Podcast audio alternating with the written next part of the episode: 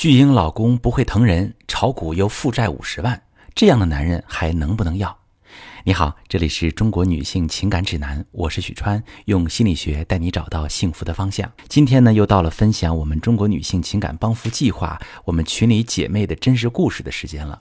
今天为大家讲述自己故事的是刘女士。我们这位姐妹三十二岁，她现在呢孩子两岁了，老公背着自己借了五十万炒股，现在整个人都非常焦虑，不知道该怎么办。她的故事是这样的：她说，各位姐妹们好，我是九零年的，目前在一所高校做辅导员老师。虽然压力不算太大，但是薪资一年拿到手不过十万左右。我跟老公恋爱还不到一年就匆匆结婚了，现在想来只能怪自己太心急，没了解清楚就进入婚姻，才导致婚后不断暴雷。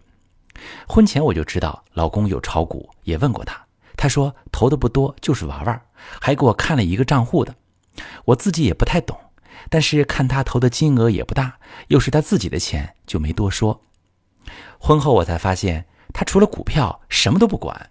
就是那种酱油瓶子倒了都不扶的人，每天一下班就坐在电脑跟前看股票、看行情，哪怕下班比我早也不会做饭。我很气，但也好声好气跟他说过几次。我每天上班也很累，希望他以后下班早了能做个饭。他就不耐烦了，说自己看电脑在赚钱，嫌累就点外卖。吵过几次，我也觉得没意思，干脆不说了。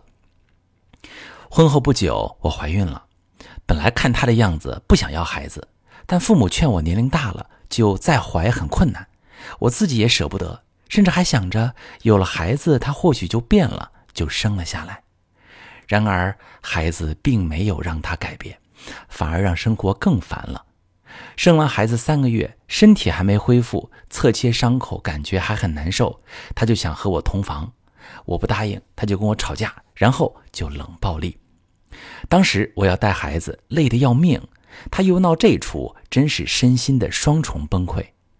我感觉自己扛不住了，只好把我妈叫来，才缓过来一命。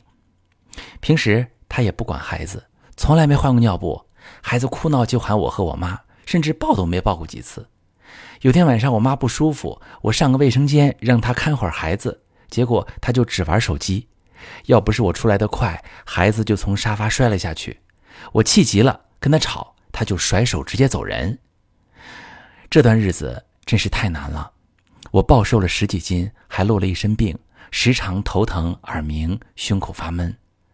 我跟我妈商量要离婚，但我妈坚决不准。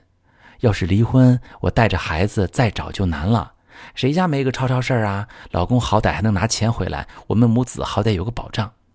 其实我妈哪知道，婚后我们都是各管各的钱。孩子的奶粉、纸尿裤、各种衣服、玩具都是我买的，偶尔让他花一次钱就跟我甩脸色。不久前，我接到了银行的催还款电话，原来他以前都是骗我的，他所有的钱都投到股票里，婚后更是借钱往里投，已经借了五十万。我让他赶紧把钱取出来，他不肯，还说我见识短浅，他早晚会翻本又跟我吵玩离家出走那一套。我发现他就是个巨婴，只要我哄着他，他就很听话，属于死要面子、喜欢被崇拜那种。我现在对他失望至极，他真是把我坑惨了。我感觉陷在一个臭沼泽里，怎么也爬不上去。我也不理解，一智商、情商都挺正常的人，怎么居然是这样的人？我该怎么办？好，我想对这位姐妹说，不是所有的婚姻都值得继续。当一旦婚姻没有幸福、没有希望、也没有安全感，看不到任何改变的时候，结束这段婚姻对你来说也许是最好的选择。评估一段婚姻是否值得继续，分为五个维度，分别是爱、性、钱、孩子和社会关系。在这位姐妹的故事里，我们看到她和老公两个人经常吵闹，爱已经耗损的很严重，几乎消失。性的方面，这个男人只顾自己，不顾妻子。怎么可能有和谐的性？至于钱，这个男人不仅没为家庭贡献，反而借债炒股，更是硬伤。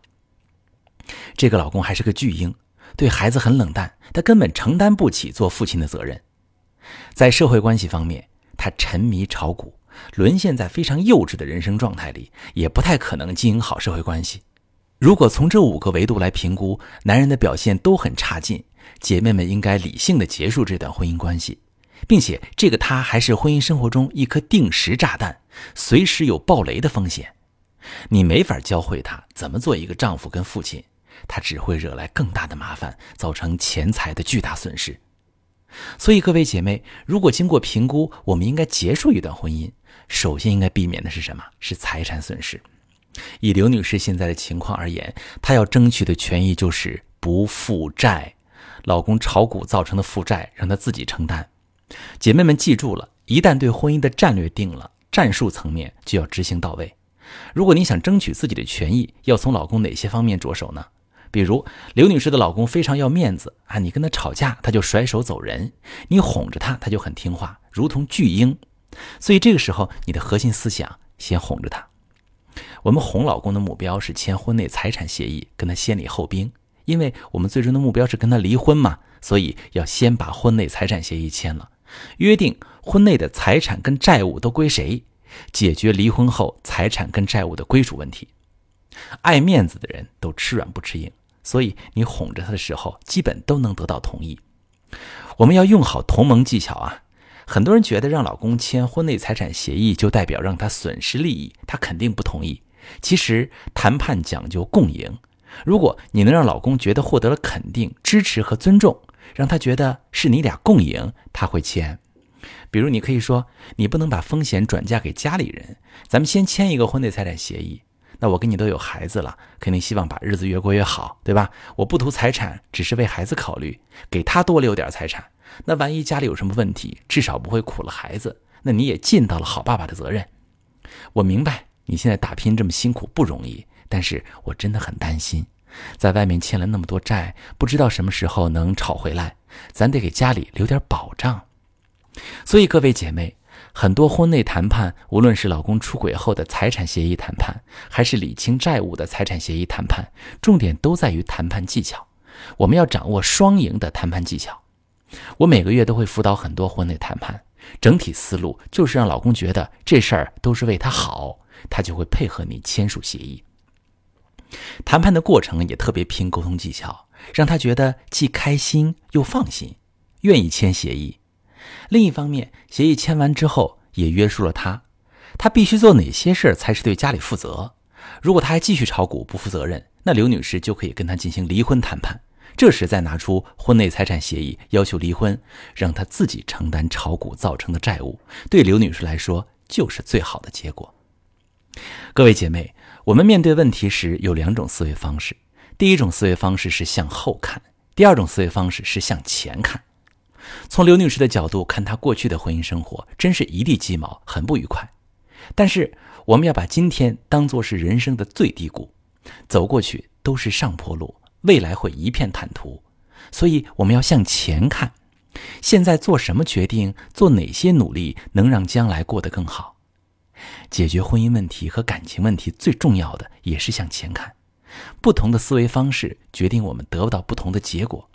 希望刘女士能处理好这件事情，结束这段充满伤痛和风险的婚姻，开启全新的生活。我是许川，如果你遇到感情难题、婚姻危机，可以加我的微信，把你的情况详细跟我说说。我的微信是幺五三零幺三零五二六三，把你的情况细节详细跟我说说，我来教你怎么做。喜欢我的节目就关注我、订阅我，我们一起做更好的自己。